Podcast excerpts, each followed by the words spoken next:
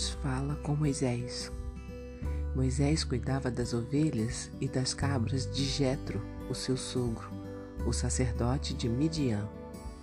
Um dia, Moisés levou o rebanho para o outro lado do deserto e foi até o monte Sinai, o monte sagrado.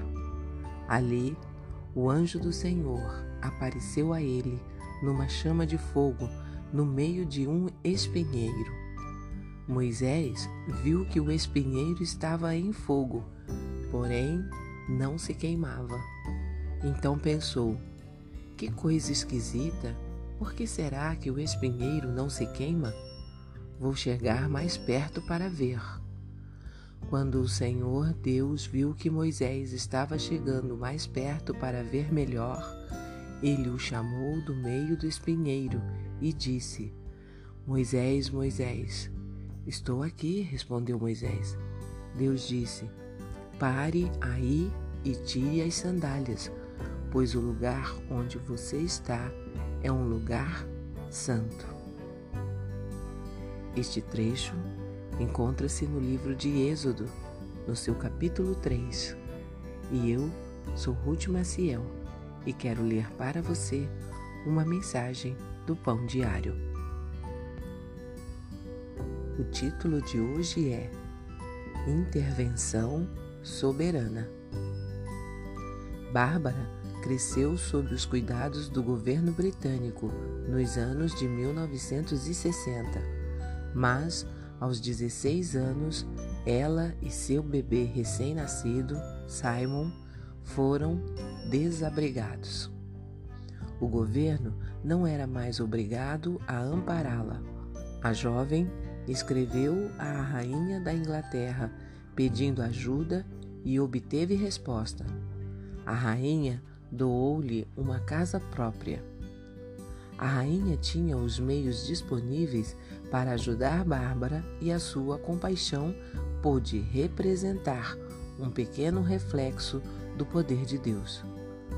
O Rei dos Céus conhece as nossas necessidades e soberanamente realiza os seus planos em nossa vida. À medida que o faz, entretanto, Deus deseja que nos acheguemos a Ele e que compartilhemos as nossas necessidades e outras preocupações como parte de nosso relacionamento de amor com Ele. Os israelitas trouxeram seu desejo de liberdade diante de Deus.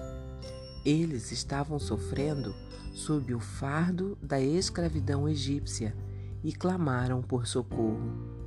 O Senhor os ouviu e lembrou-se da sua promessa. Deus instruiu Moisés a libertar o seu povo e declarou que mais uma vez ele os libertaria e os levaria a uma terra fértil e espaçosa. É uma terra que produz leite e mel com fartura. Nosso rei ama quando nos achegamos a Ele.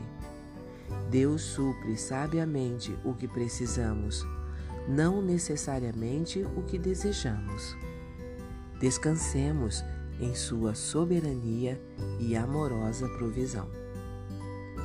Por que é importante levarmos nossas necessidades a Deus em oração?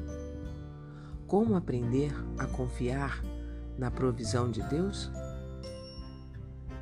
Vamos orar? Amado Deus, ajuda-me a estar contente em quaisquer caminhos e provisões que tu escolheres. Amém.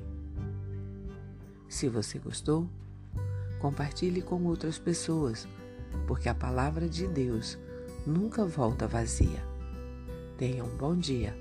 Fique na paz do Senhor.